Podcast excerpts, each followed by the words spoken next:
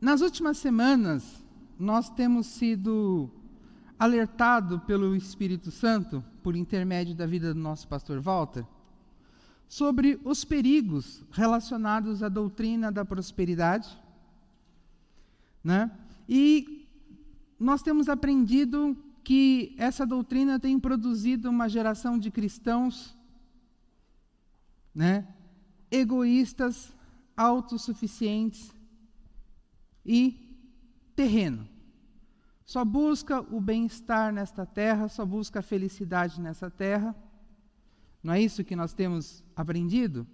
Essa mesma geração de, de, de cristãos terrenos, elas também não consideram a possibilidade de ter que se esforçar para irem ao céu. Porque muitos deles acreditam que o céu para eles já está garantido. Então, eles se tornaram cristãos egoístas e, eu posso usar um termo aqui, mimados espiritualmente. Mas também, nessa série que o nosso pastor tem nos trazido, nós aprendemos que não é possível nós desvincularmos a prosperidade da generosidade. Inclusive, um dos títulos das pregações era que um era o outro lado da moeda. Porque se eu tiro a generosidade da prosperidade, sobra apenas o egoísmo. Se eu vinculo a prosperidade com a generosidade, aí então eu tenho a prosperidade bíblica propriamente dito.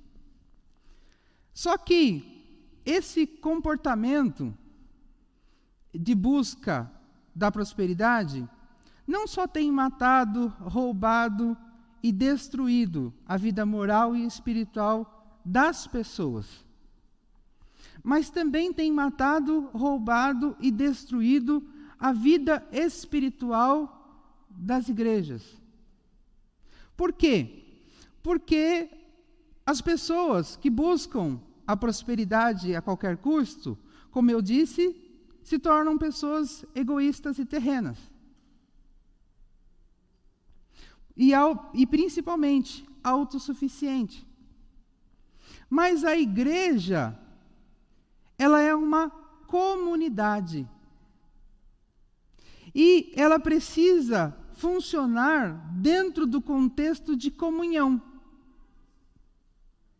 E a comunhão não é possível ser estabelecida quando você tem, quando uma igreja ela é formada por membros egoístas e autossuficientes. Então não é só a vida moral e espiritual das pessoas que é roubada, mata, é, é, morta e destruída pela doutrina da prosperidade. Mas as igrejas também. Mesmo as igrejas que são corretas, mesmo as igrejas que são verdadeiras, mesmo as igrejas que ensinam a verdade, estão sendo destruídas por causa disso. Por quê? Porque isso está disponível para todas as pessoas nas plataformas digitais as pessoas vão lá, consomem e introduzem o conceito dentro das suas igrejas, introduzem o pensamento dentro das, das suas igrejas e introduzem o comportamento dentro das suas igrejas, mesmo que a igreja não ensine isso. Então, em qualquer igreja, mesmo aquelas que não pregam sobre a doutrina da prosperidade, você tem o clima da doutrina da, da prosperidade instalado dentro da, das igrejas locais. E, baseado nisso que eu estou falando, e baseado naquilo que Deus tem trazido para as nossas igrejas, eu gostaria de continuar falando com vocês sobre isso, mas com um olhar um pouquinho diferente. O título que eu escolhi é Viva os ciclos da saúde e maturidade espiritual. Então, Não que um ciclo possa ser vivido separado do outro. Maturidade e saúde espiritual precisam ser caminhar juntos. Saúde e maturidade espiritual precisam caminhar juntos. Mas a saúde espiritual e a maturidade espiritual só pode ser alcançado a partir da generosidade. Eu não consigo alcançar maturidade espiritual, eu não consigo ser saudável espiritualmente se eu tirar a generosidade da minha vida. Porque, como eu disse para vocês há pouco, se eu tiro a generosidade, sobra o egoísmo. E uma pessoa egoísta não consegue ser saudável espiritualmente, e uma pessoa egoísta não consegue ser madura espiritualmente. E o texto que eu separei é, base é 1 Pedro capítulo 5, versículos 5 e 6, que diz o seguinte: E vocês, jovens, sejam obedientes aos mais velhos. Aí nós vemos dois conceitos de generosidade. O jovem se submetendo aos ensinos do mais velho, isso é uma atitude de generosidade. Os mais velhos se prestando a ensinar os mais jovens, isso é uma atitude de generosidade. Que todos prestem serviços uns aos outros com humildade, pois as Escrituras Sagradas dizem: Deus é contra os orgulhosos, mas é bondoso com os humildes. E aqui também nós vemos outro outra generosidade sendo praticado. Prestem serviço uns aos outros. Portanto, sejam humildes debaixo da poderosa mão de Deus, para que Ele os honre no tempo certo.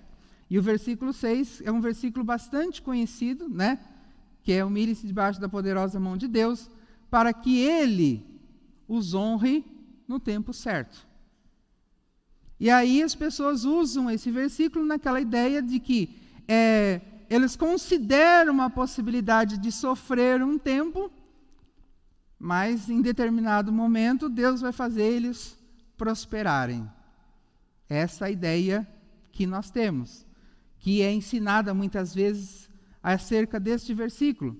Mas esse versículo está intimamente ligado com o versículo 5, tanto é que ele começa com a palavra portanto. Então existe uma relação entre os dois, e é isso que nós vamos ver agora. Primeiro ponto. Viva o ciclo da maturidade espiritual.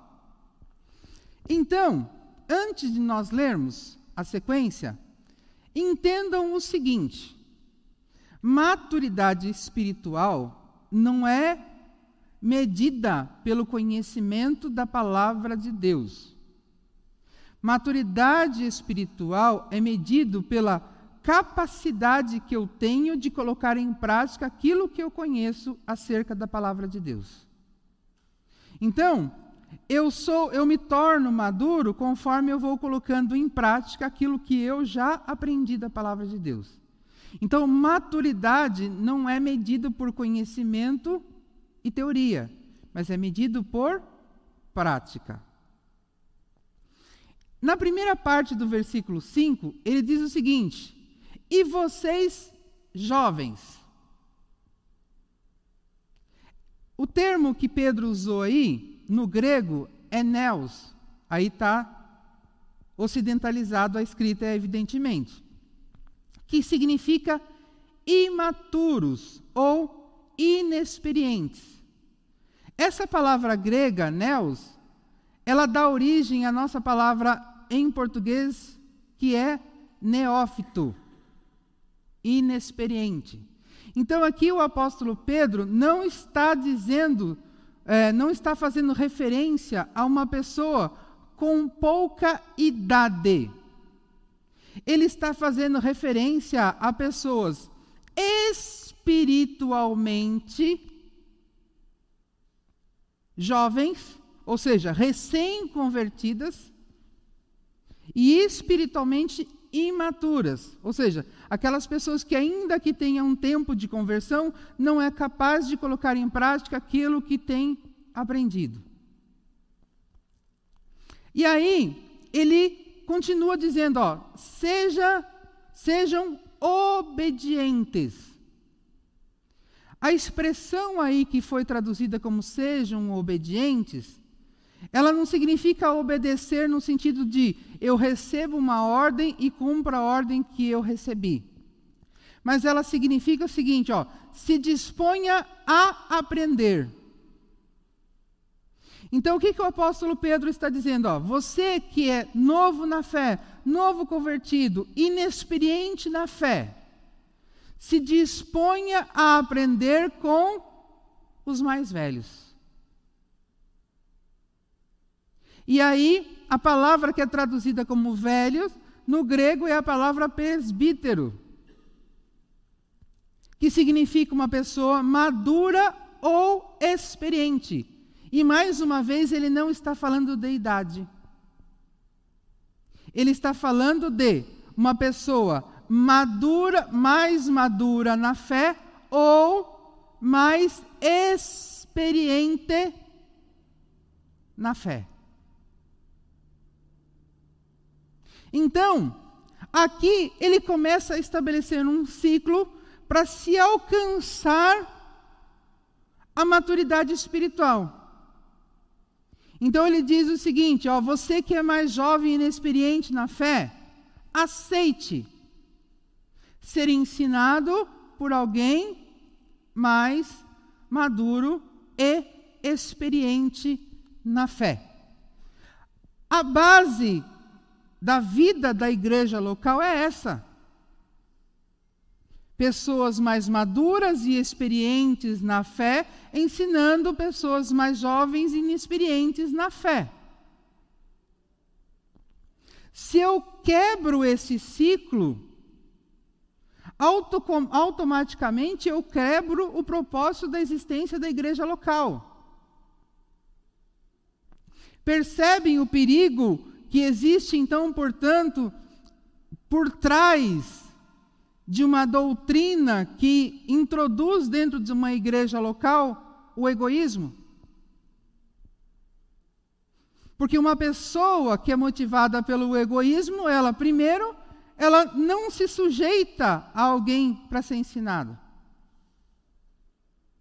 Ou, se ela tem condições de ensinar, ela é indiferente às necessidades do outro e não se, se presta a ensinar. Então, o ciclo da maturidade espiritual começa com aqueles que são mais jovens e inexperientes na fé precisam reconhecer humildemente a sua condição.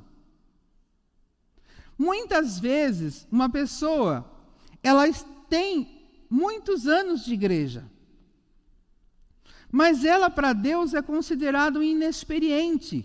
Por quê? Porque não é capaz de praticar aquilo que aprende, não é capaz de praticar aquilo que ouve. Essa pessoa em especial, ela precisa reconhecer que ela não está conseguindo colocar em prática aquilo que ela tem aprendido. E ela precisa admitir a necessidade de, dela ser ajudado nessa jornada.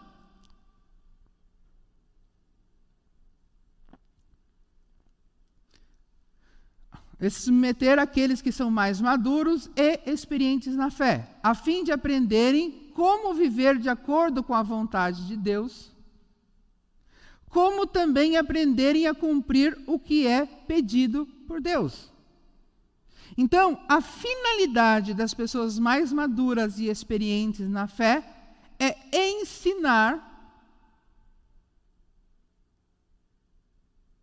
aqueles mais jovens na fé e aqueles inexperientes na fé, então, a viver de acordo com a vontade de Deus e a cumprir o que Deus tem pedido. E aí a gente esbarra com outro problema. Qual é? aqueles que deveriam estar ensinando a viver de acordo com a vontade de Deus, aqueles que deveriam estar ensinando a obedecer e a cumprir o propósito de Deus, não fazem, porque também não vivem de acordo com a vontade de Deus e também não são capazes de obedecerem a Deus. Por quê? porque tem buscado uma vida dentro da igreja, sim, mas de forma egoísta. E aí você interrompe o ciclo. Portanto, os mais maduros espiritualmente e experientes na fé não devem se considerar melhores do que ninguém. Porque essa é a postura. A pessoa ela não se apresenta para ajudar ninguém, porque ela acha que ela é santa, que ela é perfeita, que ela está acima de tudo, e ela não quer se misturar, ela não quer correr o risco de manchar o testemunho dela ao se envolver com pessoas que estão no erro ou estão em pecado. Então elas não se envolvem. e nem de ter ciúmes espiritual. Este é um outro problema. Por quê? Aquele, aquelas pessoas que têm mais tempo de jornada cristã, quando vê um jovem na fé chegando e crescendo, a pessoa, ao invés de falar assim, não, eu vou compartilhar o que eu tenho de Deus com ele para que ele possa crescer e se fortalecer mais rápido, que, que ela faz? Ela pensa: já já ele vai crescer e vai pegar o meu lugar. Então, por ciúmes, por inveja, por medo de ter o seu posto comprometido por aquele que está chegando, ele faz o inverso, ao invés de educar, ao invés de ensinar, cria meios para derrubar esse indivíduo. Então, dentro do conceito de busca da maturidade espiritual, aquele que tem mais conhecimento, ele precisa ter humildade, para ele entender que as necessidades dos outros também é dele. Só que ele é mais equipado do que os outros, então ele tem condições de equipar. E ele também precisa entender que ninguém pega o lugar de ninguém, porque ninguém aqui tem lugar. É tudo de Deus. Deus dá para a pessoa a posição que ela precisa ter por causa do chamado previamente estabelecido que cada um tem. Só que se eu me apegar àquela posição que eu estou, além de eu não abençoar as outras pessoas, eu não cresço. Porque às vezes Deus está querendo de mim patamares maiores e eu não alcanço patamares maiores porque não tem ninguém para assumir o meu lugar, porque eu não preparei ninguém. Eu interrompi o ciclo. E aí todos morrem espiritualmente.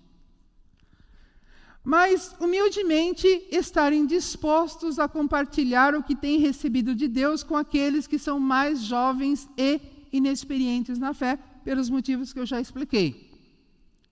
Os quais se dispõem a aprender com ele.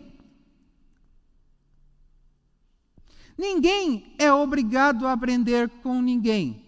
No entanto, os mais jovens e inexperientes escolhem seus mestres. E isso é normal, isso é correto. Mas para eles escolherem os seus mestres, aqueles que vão ensiná-lo, ele precisa olhar e identificar que aquela pessoa está indo para o lugar que ele quer ir.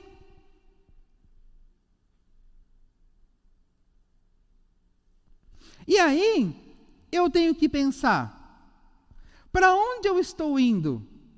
Será que para onde eu estou indo as pessoas querem ir também? Porque às vezes eu estou na igreja, mas eu não estou indo para o céu.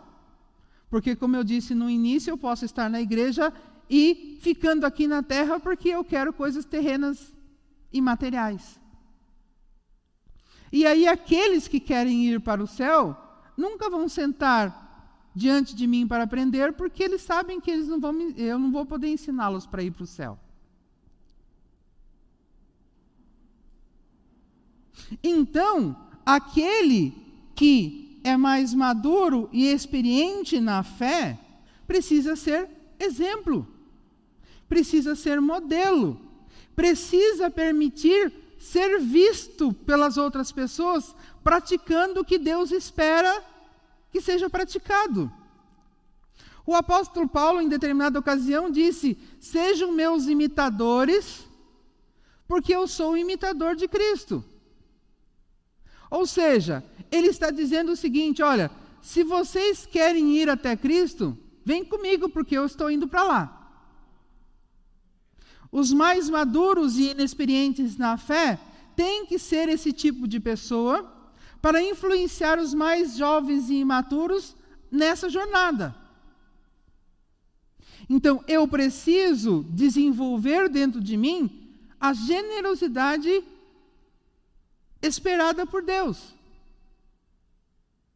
De usar todos os meus recursos disponíveis para levar pessoas para o céu comigo. Só que antes eu preciso decidir: eu quero ir para o céu? Porque se eu estou atrás de uma bênção, de um carro novo, de um milagre, de uma porta de emprego, de uma causa na justiça, de uma viagem, de uma casa na praia, para o céu que eu não estou querendo ir.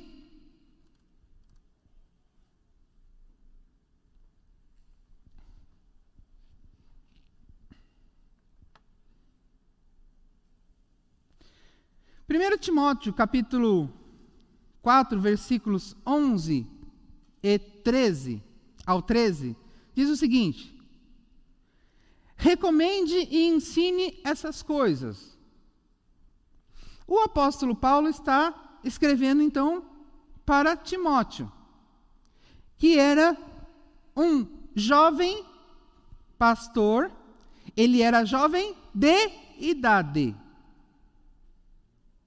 Não deixem que ninguém o despreze por você ser jovem.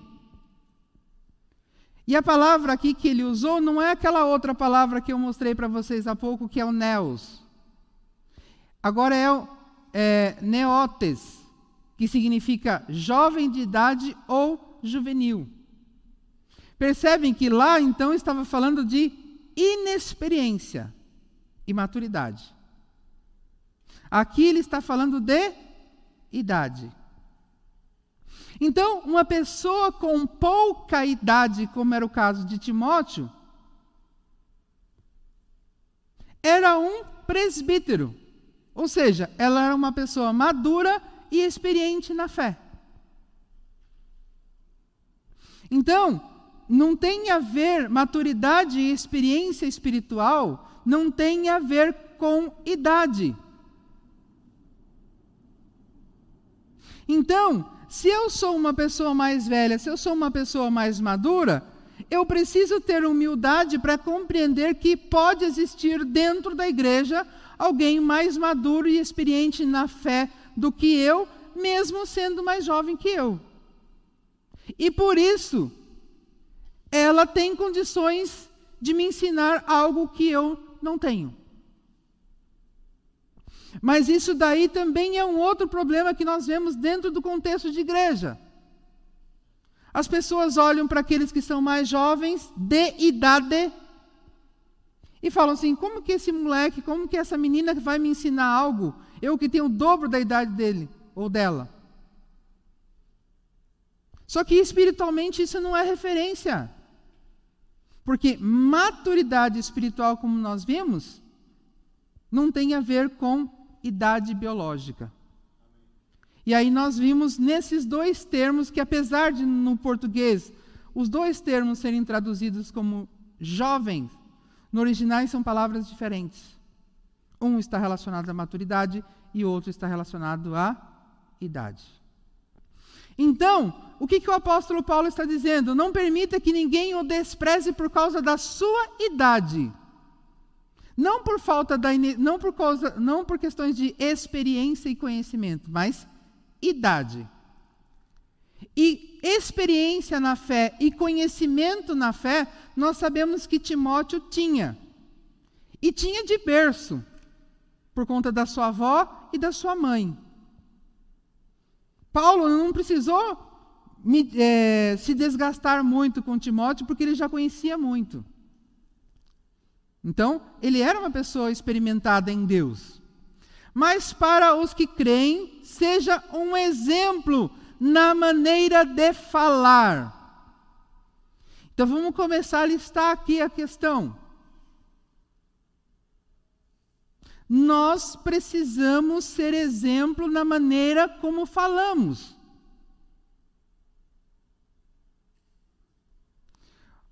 Da boca de um cristão sadio, não deve sair palavras imorais e indecentes mas é necessário sair palavras que glorifiquem a Deus e levem as pessoas para o céu. E todos possam reconhecer Ele como sendo alguém nessas condições. Puxa, eu gosto de ouvir aquela pessoa falar, porque aquela pessoa mostra o céu para mim no que ela fala. Isso que é esperado de alguém que é maduro e experiente na fé. E isso que aqueles que são mais jovens e inexperientes na fé buscam na vida de alguém que eles vão escolher para ser seus mestres. Só que ele continua. Na maneira de agir. Como é a sua conduta? Como é a sua postura? Como você se veste? Que lugares você frequenta? Qual é o ciclo de amizades que você tem? Isso glorifica a Deus e aproxima as pessoas dele? Um cristão maduro e experiente precisa considerar isso também. Porque ele está sendo observado. Os mais jovens e inexperientes na fé estão olhando para eles, estão olhando para mim, estão olhando para você. E o que, que elas vão ver? O que, que eles vão ver nisso? No que, na maneira como nós falamos? O que, que eles estão vendo na maneira como agimos? No amor.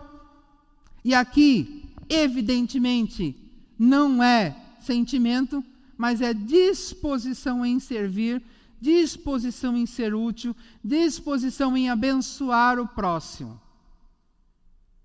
Então, nós somos reconhecidos por aqueles que nos observam como pessoas amorosas no contexto de serviço.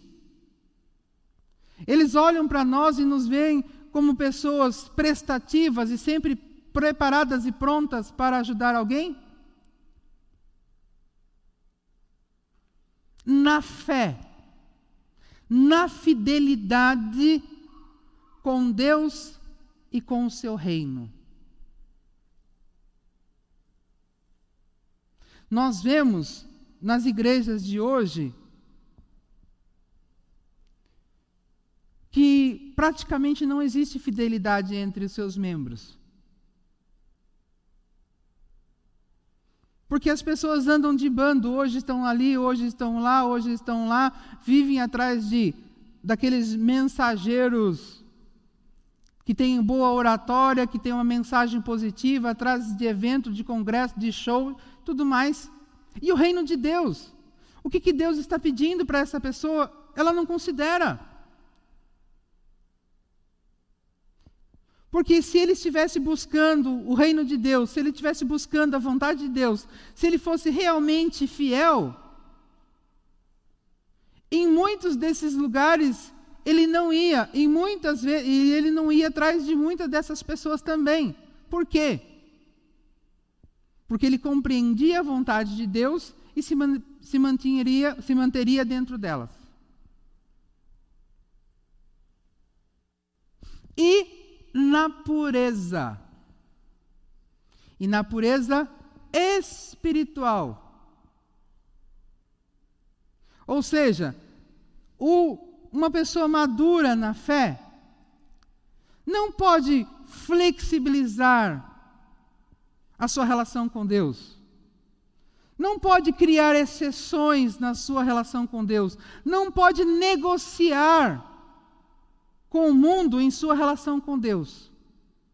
E você precisa mostrar para as outras pessoas que você não faz isso, que você não negocia sua relação com Deus, com o mundo, com pessoas e com circunstâncias. Tudo isso é esperado de alguém que é maduro na fé. E todos esses aspectos aí, nós estamos sendo observados pelas pessoas que são mais jovens e imaturas na fé que nós. E o que, que eles estão vendo nas nossas vidas com relação a esses aspectos? Será que nós estamos cuidando de fato com, do nosso testemunho? Porque muitas vezes nós pensamos, ah, cuidar do testemunho é não beber, é não fumar, é não ir embalada. Isso também é cuidar do testemunho. Mas não é só isso. O crente, o cristão maduro, o cristão preparado, o cristão apto para o serviço, ele cuida do seu testemunho na sua maneira de falar, na sua maneira de agir, na demonstração de serviço para com o próximo, na fidelidade com Deus e com o seu reino e na pureza da sua relação com Deus. É esse o esforço que nós, como cristãos maduros, precisamos ter para manter se manter naquilo que Deus espera de nós, de modo que nós possamos influenciar outros ao reino. Isso que o apóstolo Paulo está pedindo para Timóteo. Por quê? Porque se Timóteo for essa pessoa aqui, ninguém enxergar, enxergaria a idade que Timóteo tinha. mas todos enxergariam o que Timóteo é para Deus. E aí ele continua: Enquanto você espera a minha chegada, dedique-se à leitura em público das Escrituras Sagradas.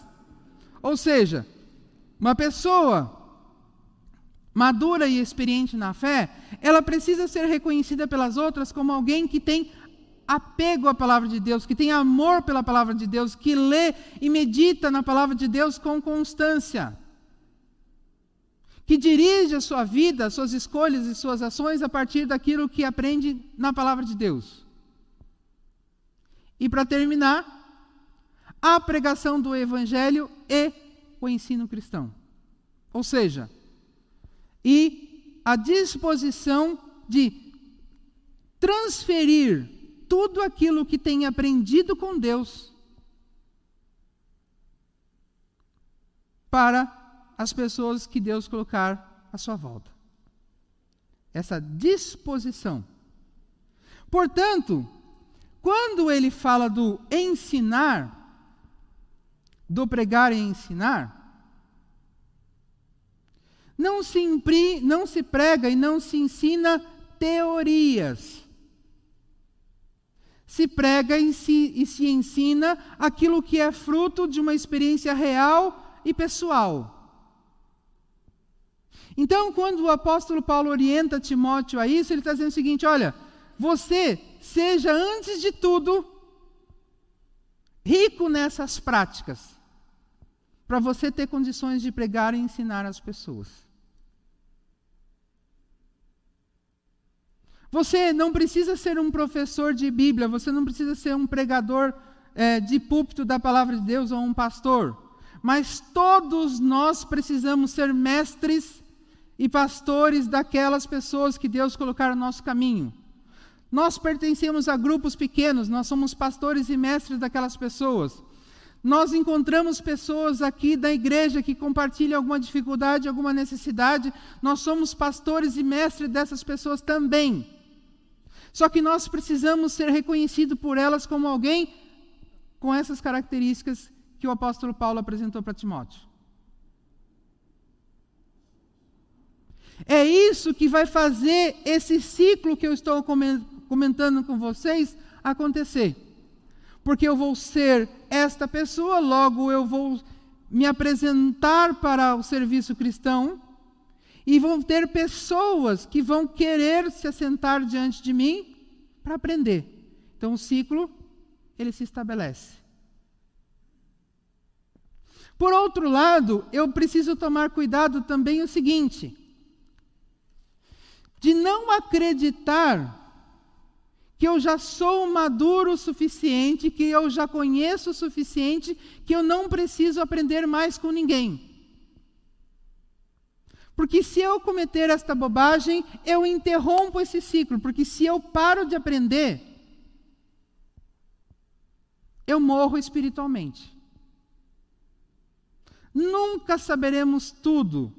E sempre Deus vai mandar alguém que é capaz de nos ensinar alguma coisa. E como eu disse para vocês, esse alguém pode ter menos idade que eu,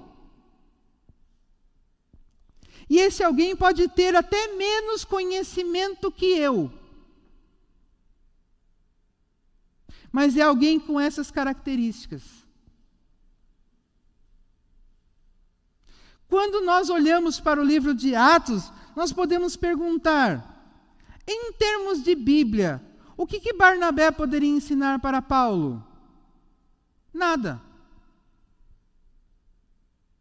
Mas em termos de experiência, de comunhão com Deus, de uma vida com Deus, de uma jornada com Deus, ele tinha tudo.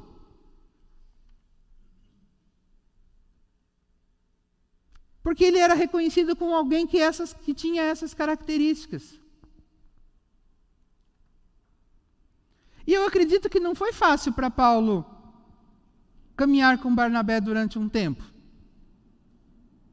Até pela personalidade de Paulo e pelo que ele acreditava conhecer, mas foi necessário.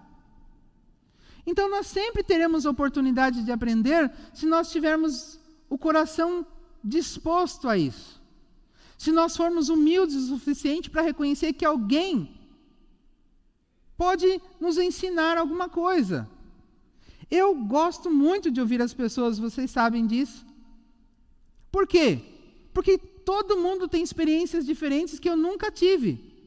E eu aprendo quando eu ouço essas experiências. Por quê? Porque amanhã ou depois vai sentar diante de mim alguém que está passando por aquela experiência de uma história que eu ouvi ontem. E geralmente é muito perto, uma data da outra e eu vou ter condições de compartilhar algo que eu já aprendi, acabei de aprender. Então eu não posso interromper esse ciclo. Então nunca se considere maduro ou conhecedor o suficiente da palavra de Deus e fale assim: não, eu não preciso aprender mais. Não tem ninguém que possa me ensinar porque eu já sei tudo. Porque se eu adotar essa postura, eu morro espiritualmente e eu mato aqueles que eu deveria estar ensinando também.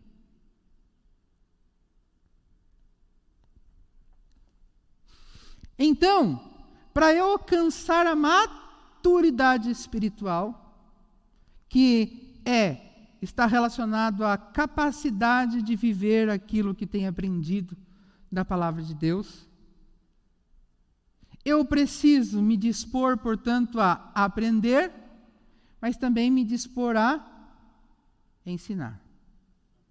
Sempre terá pessoas para me ensinar algo e sempre existirão pessoas para aprender comigo algo. Eu preciso ser humilde e generoso ao mesmo tempo para sentar diante de alguém para aprender e humilde e generoso ao mesmo tempo para sentar diante de pessoas para poder ensinar. Sempre será um ganho. Então, esta é a primeira coisa que o egoísmo, a autossuficiência compromete dentro de uma igreja local. A disposição de aprender e a disposição de ensinar, ele rouba, ele mata, ele destrói. O segundo ciclo é o ciclo da saúde espiritual baseado na segunda parte do versículo 5, que diz o seguinte: que todos prestem serviços uns aos outros com humildade. Né? Este está bem explícito. Que todos prestem serviços, que todos sirvam uns aos outros com humildade. No entanto, esse trecho tem uma tradução literal que eu acho mais apropriado para nós entendermos o que o apóstolo Pedro está querendo dizer, porque dá uma ideia um pouco mais profunda sobre isso. A tradução literal é essa aí, ó. Se apresentem como escravos uns aos outros, por considerá-los superiores a vocês. E por que, que eu entendo que é bem apropriado a tradução literal? Porque o termo, no original que ele usa, é a palavra escravo mesmo. Por quê? Porque eu tenho que me apresentar diante das pessoas para servi-las, sem considerar minhas vontades, sem considerar os meus desejos, sem considerar os meus planos, mas simplesmente com a disposição e o desejo de atender o próximo que é o comportamento de um escravo diante do seu dono. Embora o escravo tecnicamente não tenha opção, mas aqui nós temos a opção, por isso que ele usa se apresentem. Ou seja, se comportem como se fosse se você fosse escravo da outra pessoa. Não considere suas vontades, não considere seus planos, não considere os seus interesses na hora em que você for servir alguém porque você considera essa pessoa melhor ou superior a você. Diferente disso é barganha. Diferente disso é troca. Então, se eu não me dispor a servir ao próximo nesse conceito, eu estou barganhando com o próximo. Eu estou ajudando o próximo na intenção de ter um retorno através daquela ajuda, e ainda que o retorno não venha daquela pessoa, muitas vezes eu posso ajudar o próximo no retorno de imagem que aquela ajuda vai proporcionar.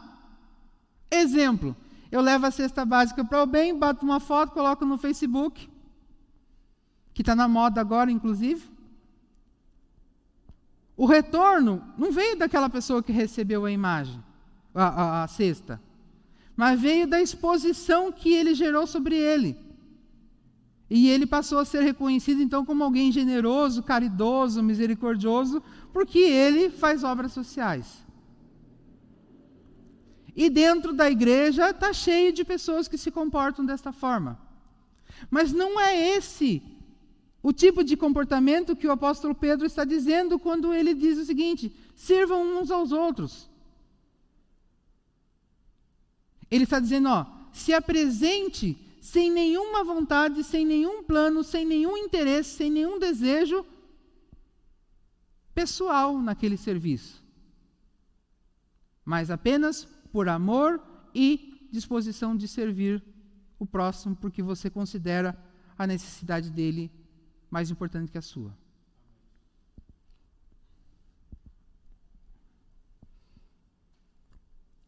E observe que, na primeira parte do versículo, ele estimulou um tipo de comportamento aos mais jovens na fé e estimulou um tipo de comportamento aos mais maduros na fé. No entanto, nesta parte do versículo, ele não faz distinção. Por quê? Porque tanto o mais jovem e inexperiente na fé, como o mais maduro e experiente na fé, tem que se apresentar para servir ao próximo como escravo. Porque aí servir ao próximo não é não está ligado, melhor dizendo, a conhecimento de Bíblia, não está ligado à maturidade de Bíblia, maturidade espiritual, não está ligado à idade, a tempo de igreja, mas de coração de servo. E o coração de servo todos podem desenvolver a qualquer momento na nossa jornada cristã, desde que nós tenhamos o desejo de obedecer a Deus. Então, se apresentar ao próximo para servir não é um direito, uma exclusividade dos mais velhos e experientes na fé. Mas é uma necessidade de todo cristão, maduro ou não na fé. Filipenses capítulo 2, versículos 3 e 4 diz o seguinte: Não façam nada por interesse pessoal. Já começa aí.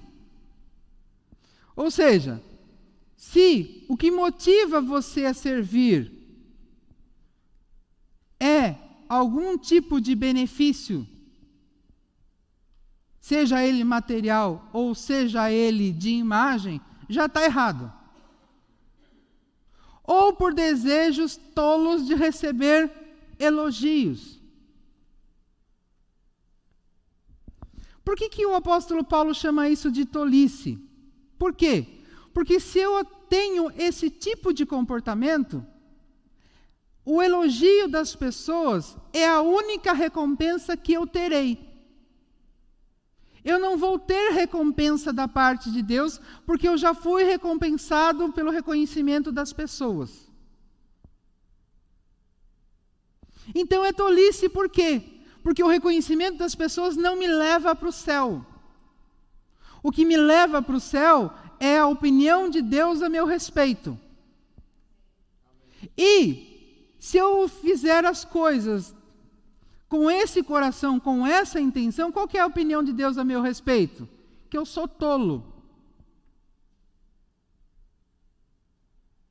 E aí, um tolo vai para o céu? E aí ele continua: mas sejam humildes e considerem os outros superiores a você mesmo. Olha lá. A mesma ideia do versículo anterior que nós estamos lendo. Nós estávamos lendo. Considere os outros superiores a você. E como que eu considero os outros superiores a mim mesmo? Me apresentando para servi-los sem interesses, vontades ou planos por trás daquela ação que eu estou fazendo, mas simplesmente pela disposição de servi-los. Que ninguém procure somente seus próprios interesses, mas também os dos outros. E aí entra aquela questão que eu falei há pouco. Muitas vezes eu finjo que estou atendendo às necessidades dos outros por causa do retorno que aquela ação vai promover para mim. Seja na intenção de que essa pessoa em outra oportunidade me ajude, ou seja na intenção de ser reconhecido pelas outras como alguém que faz o bem. Então, o egoísmo, o interesse pessoal, o orgulho, interrompe o serviço cristão que Deus se agrada. Porque o serviço cristão que Deus se agrada é um serviço que considera o outro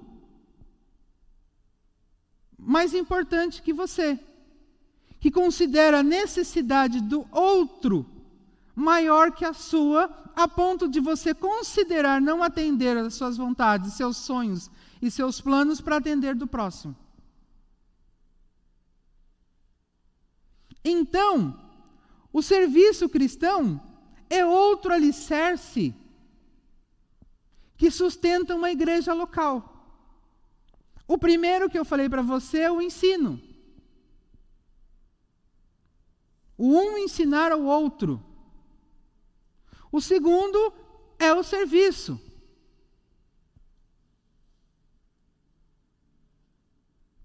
E o egoísmo, autossuficiência e o orgulho promovido por uma doutrina que leva as pessoas a se satisfazerem, destrói esses dois pilares. Portanto, destrói o sustento da igreja, aquilo que mantém de pé a igreja. E por isso que eu disse no começo que ela mata, rouba e destrói a igreja. Não são só as pessoas. Porque se as pessoas morrem, elas não servem a Deus nessas condições que eu estou apresentando para vocês e a igreja morre. Mesmo cheia de gente. Porque não é uma igreja aprovada por Deus. Porque a igreja aprovada por Deus, ela se move, pelo, por, ela se move pela generosidade de ensinar e aprender, pela generosidade de se oferecer para ajudar o próximo, considerando as necessidades do próximo como maiores que a sua.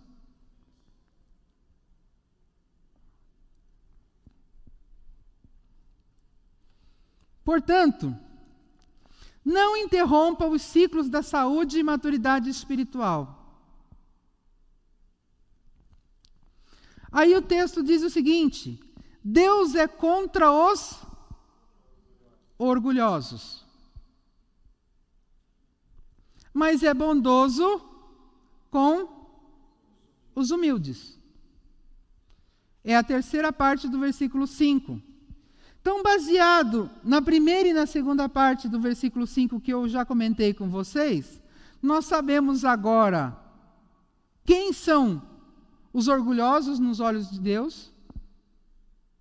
E nós já sabemos agora, então, quem são os humildes na perspectiva de Deus. E aí ele diz que ele é contra. Então, o apóstolo Pedro está nos dando um alerta. Cuidado!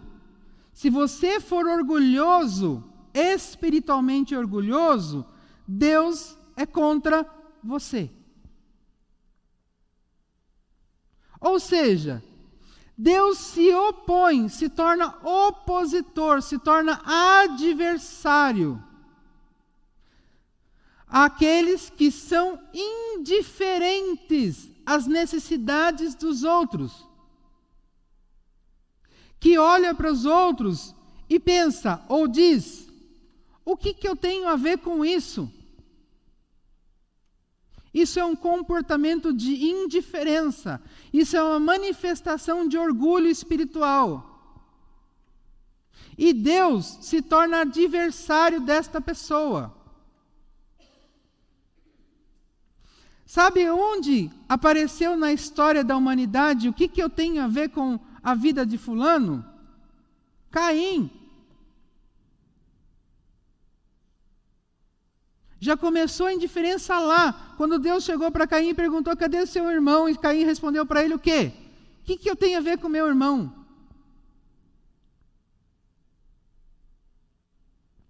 Deus constantemente chega até nós e pergunta sobre o irmão que Deus colocou no nosso caminho. O que, que nós vamos responder para ele? O que, que eu tenho a ver com ele? Vou agir como Caim agiu?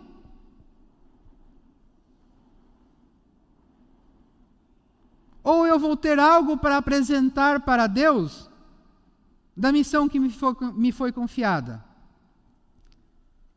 Continuando, por se acharem bons demais. Aqueles que se acham bons demais, que não querem ser, se misturar com aqueles que têm maus hábitos, maus comportamentos, para ensiná-los o hábito correto, o comportamento correto à luz da palavra de Deus, porque não querem prejudicar sua imagem.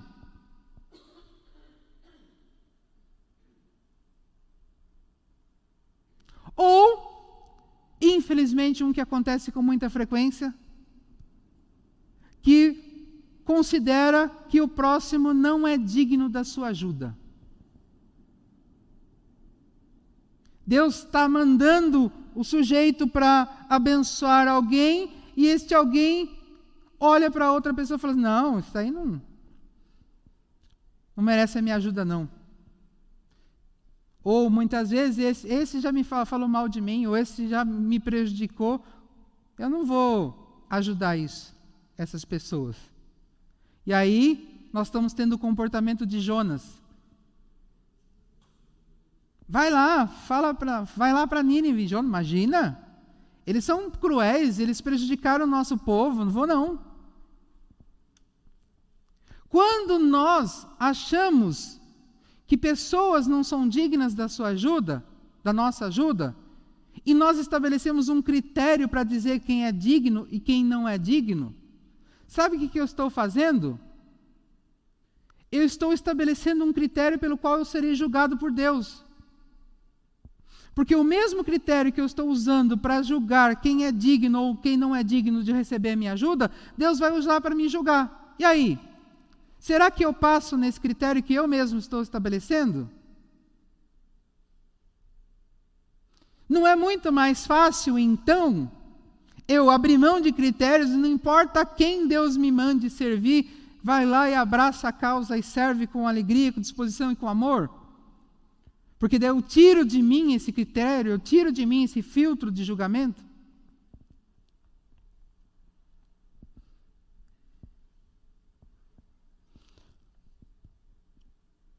E aí, além deste alerta que ele faz, que Deus é contra os orgulhosos, mas ele também nos traz né, uma verdade e uma promessa. Deus é bondoso com os humildes. Então, é uma verdade, Deus é bondoso com os humildes, e é uma promessa: se eu for humilde, Deus será bondoso para comigo. Ou seja, Deus permite que aqueles que se dispõem a suprir as necessidades do próximo desfrute dos benefícios da sua graça. Esta palavra que foi traduzida como bondoso, ela é graça. Ela significa graça. Então, o que, que o apóstolo Pedro está dizendo? Olha, se você for uma pessoa humilde, Deus vai colocar você dentro da graça dele. E você vai desfrutar de todos os benefícios contidos na graça de Deus. E aí, quem é o humilde segundo o contexto que nós estamos aprendendo aqui? Aquele que se dispõe a suprir as necessidades do próximo. Na condição de escravo. Então não é suprir as necessidades do próximo aleatoriamente. É de acordo com o que Deus estabeleceu que fosse feito. Porque se eu suprir as necessidades aleatoriamente, sem ser pela condição de escravo de Deus, eu faço caridade, eu faço filantropia, eu dou esmolas, mas eu não levo ninguém para o céu. Quando eu faço pela submissão, pela condição de ser escravo do Senhor, a minha ação tem um objetivo. E o objetivo primário não é atender às necessidades daquela pessoa, mas é aproximar essa pessoa de Deus por intermédio daquela ação. Então, o resultado final é sempre mostrar Deus para a pessoa, e não propriamente dito atender às necessidades dela, ainda que isso aconteça. Então, para aqueles que são orgulhosos, vão encontrar Deus como adversário. Mas para aqueles que são bondosos, encontrarão em Deus a fonte de graça. E baseado nesse conceito que nós estamos entendendo aqui,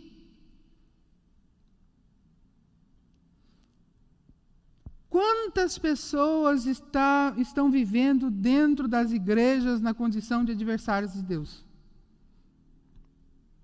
Porque estão nas igrejas não com um coração humilde, baseado em tudo que nós estamos falando aqui, mas estão nas igrejas com um coração orgulhoso, baseado também em tudo que nós estamos falando aqui.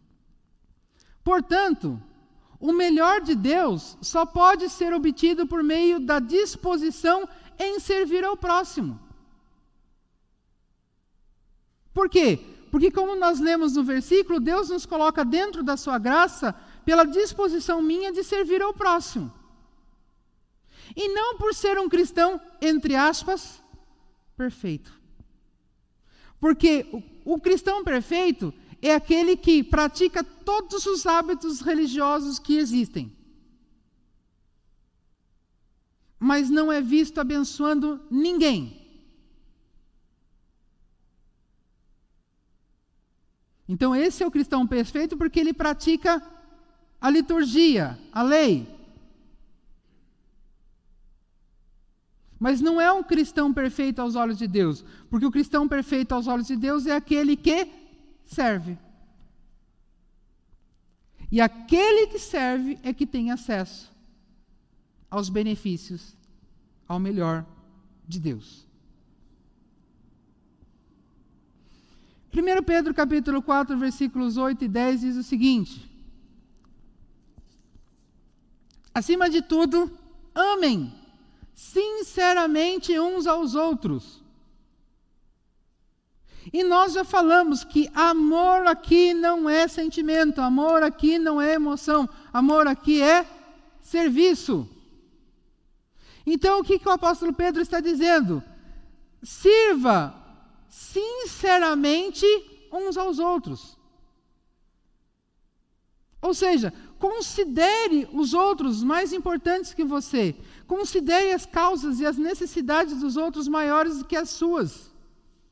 Se apresente na condição de escravo de Deus para servi-los. Pois o amor perdoa muitos pecados. Por quê? Lembra que eu falei há pouco sobre o critério de eu escolho, ah, fulano é digno de receber minha ajuda e Beltrano não é digno de receber minha ajuda, e eu estabeleço um critério de julgamento. Se eu não tenho critério porque eu sirvo sinceramente as pessoas, se eu amo sinceramente as pessoas, Deus retira de mim esses critérios também.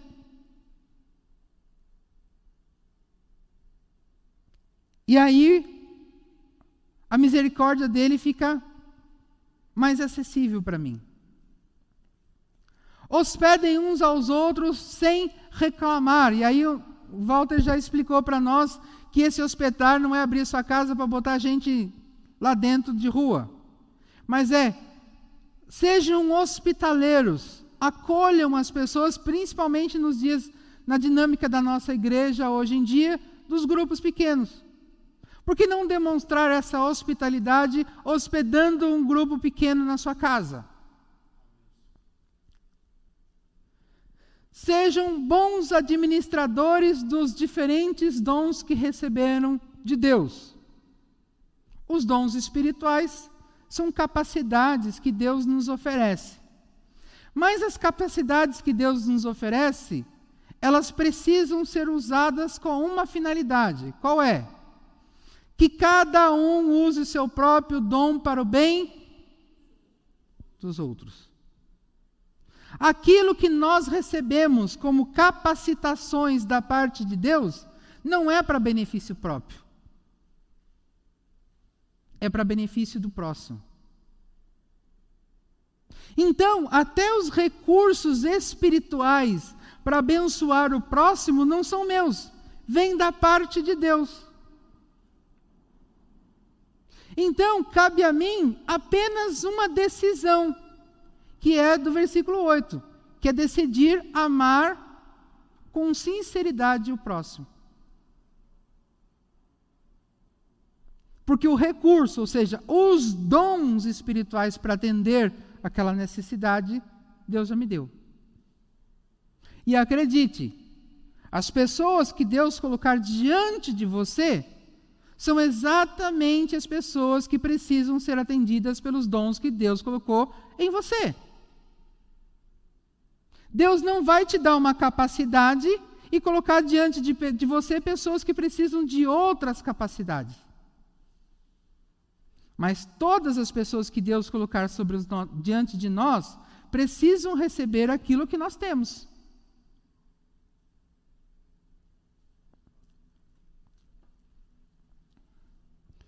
Por fim,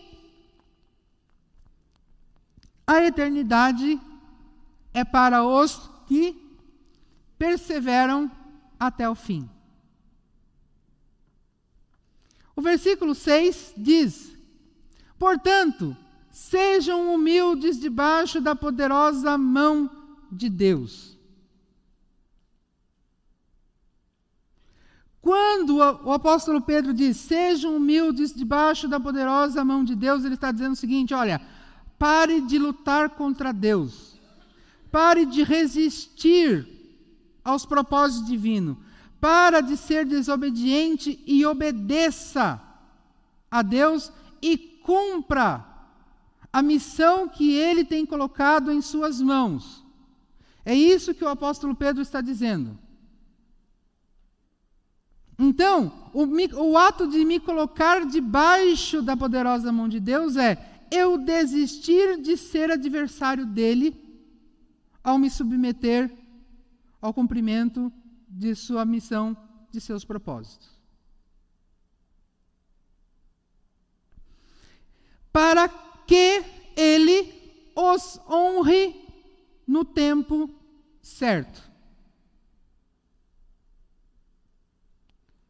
Quando nós olhamos para este versículo, dentro do contexto que o apóstolo Pedro vem ensinando, o apóstolo Pedro vem ensinando então uma igreja local, dando conselhos para as pessoas a se portarem do jeito que Deus espera dentro do contexto de igreja local.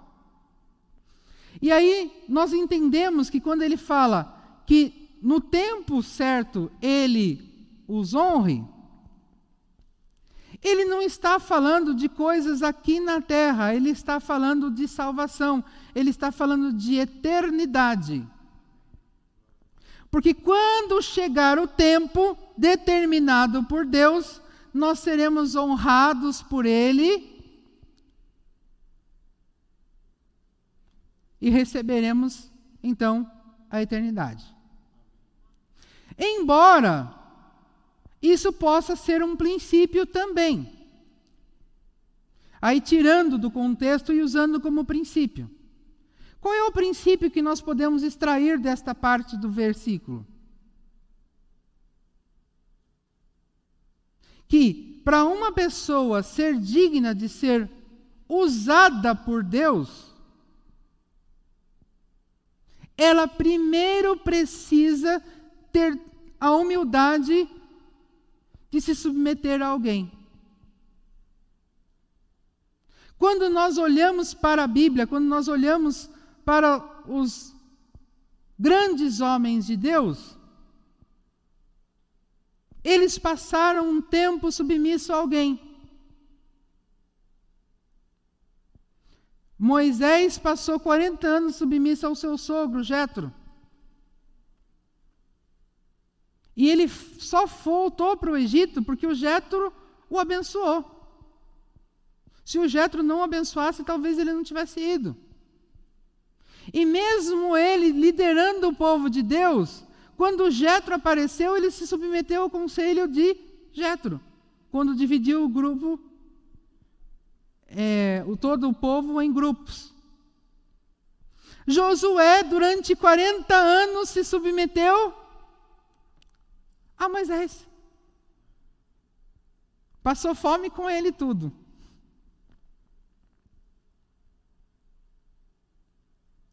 Nós vemos José do Egito, se submeteu a Potifar, se submeteu lá no, no, no cárcere ao carcereiro.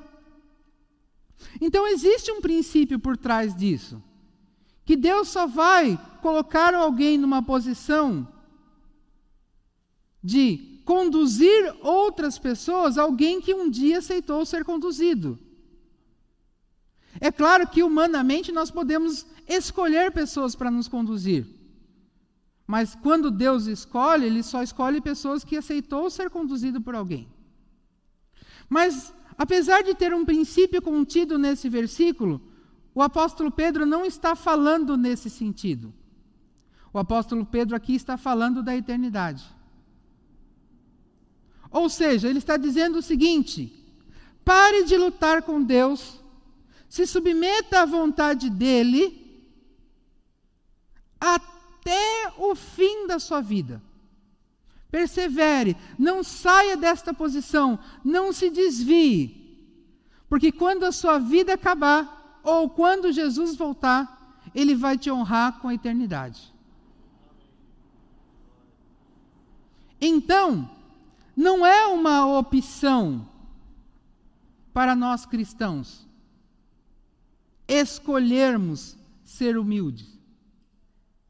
É uma necessidade daquele que quer ir para o céu. Se eu quero ir para o céu, eu me torno esta pessoa do qual o apóstolo Pedro está falando. E que nós meditamos aqui nesta noite. Diferente disso, o que me motiva é o orgulho, a vaidade, o egoísmo, a autossuficiência.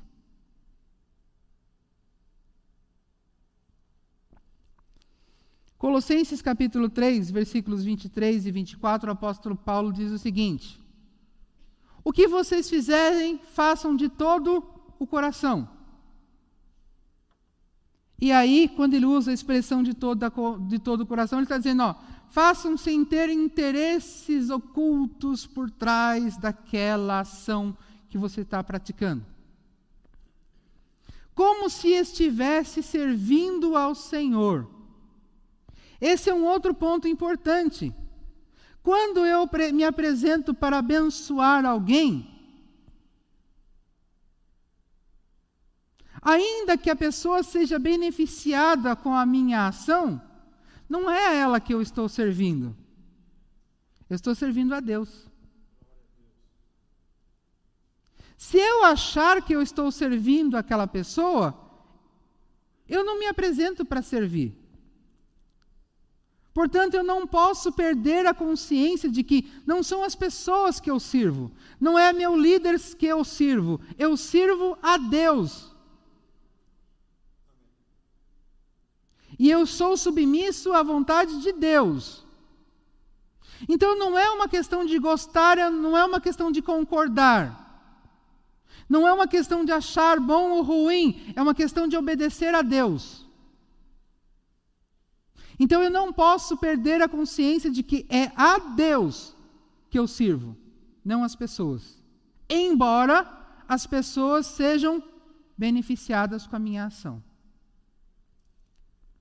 Lembre-se que o Senhor lhes dará como recompensa aquilo que ele tem guardado ao seu povo. Ou seja, se nós perseverarmos nesse serviço,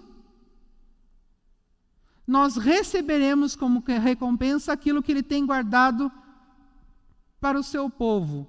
E o que Deus tem guardado para o seu povo? A vida eterna. A única promessa que Deus, que nós temos no Novo Testamento para o povo de Deus é a eternidade. Então, o cristão precisa servir a Deus na expectativa da recompensa que é a eternidade.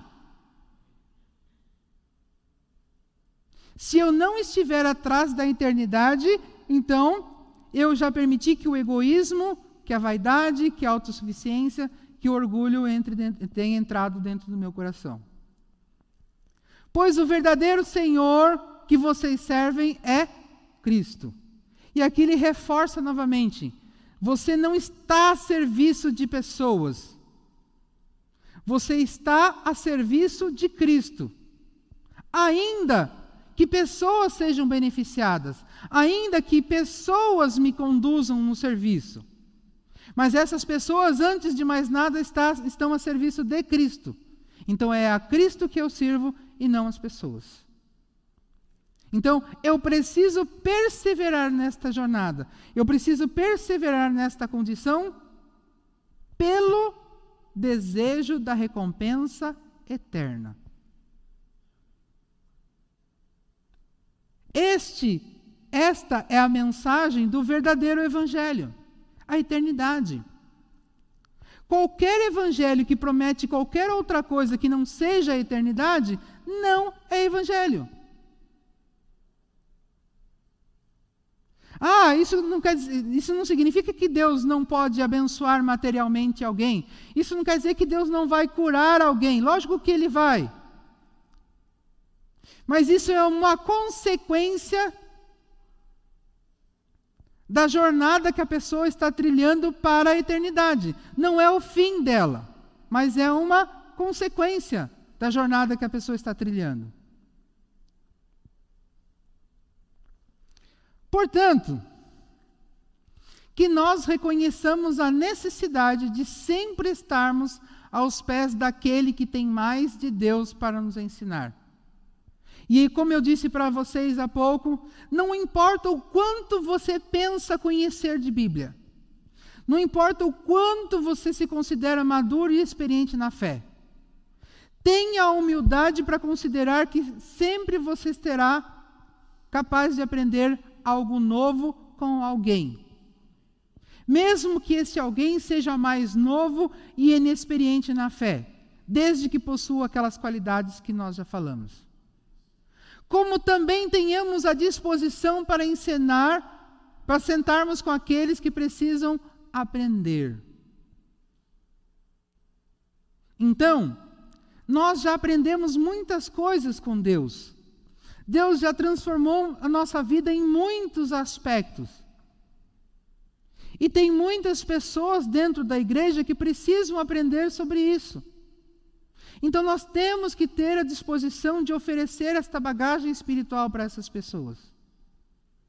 Até para, em alguns casos, funcionar até como um atalho, para eles não passarem pelas mesmas, pelos, para eles não passarem pelos mesmos buracos que nós passamos. O que já aprendemos da parte do Senhor. Consideremos os outros e as necessidades deles mais importantes que as nossas.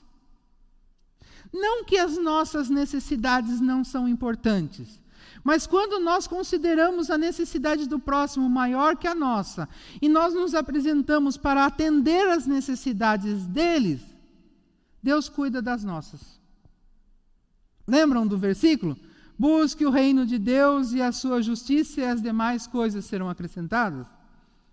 Então, enquanto eu estou buscando o reino de Deus, me oferecendo para servir o próximo, as minhas áreas de necessidade faz parte do conjunto de coisas que está dentro desse, as demais coisas serão acrescentadas.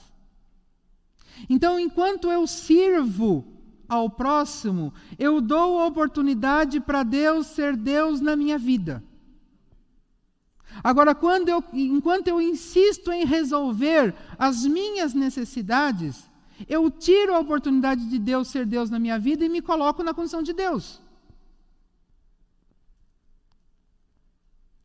a fim de nos dispormos a servi-lo conforme a vontade de Deus, de modo que permaneçamos dentro do ciclo da saúde e maturidade espiritual. Então, nós precisamos estar dentro desse ciclo de saúde e maturidade espiritual que eu expliquei. Como também contribuamos para que eles se mantenham sadios na igreja eu preciso estar dentro e eu preciso colaborar para que todos os meus irmãos à minha volta se mantenham dentro desse ciclo também. Porque se os membros da igreja estão dentro desse ciclo da maturidade e saúde espiritual, a igreja ela será madura e sadia espiritualmente. E que Deus nos abençoe.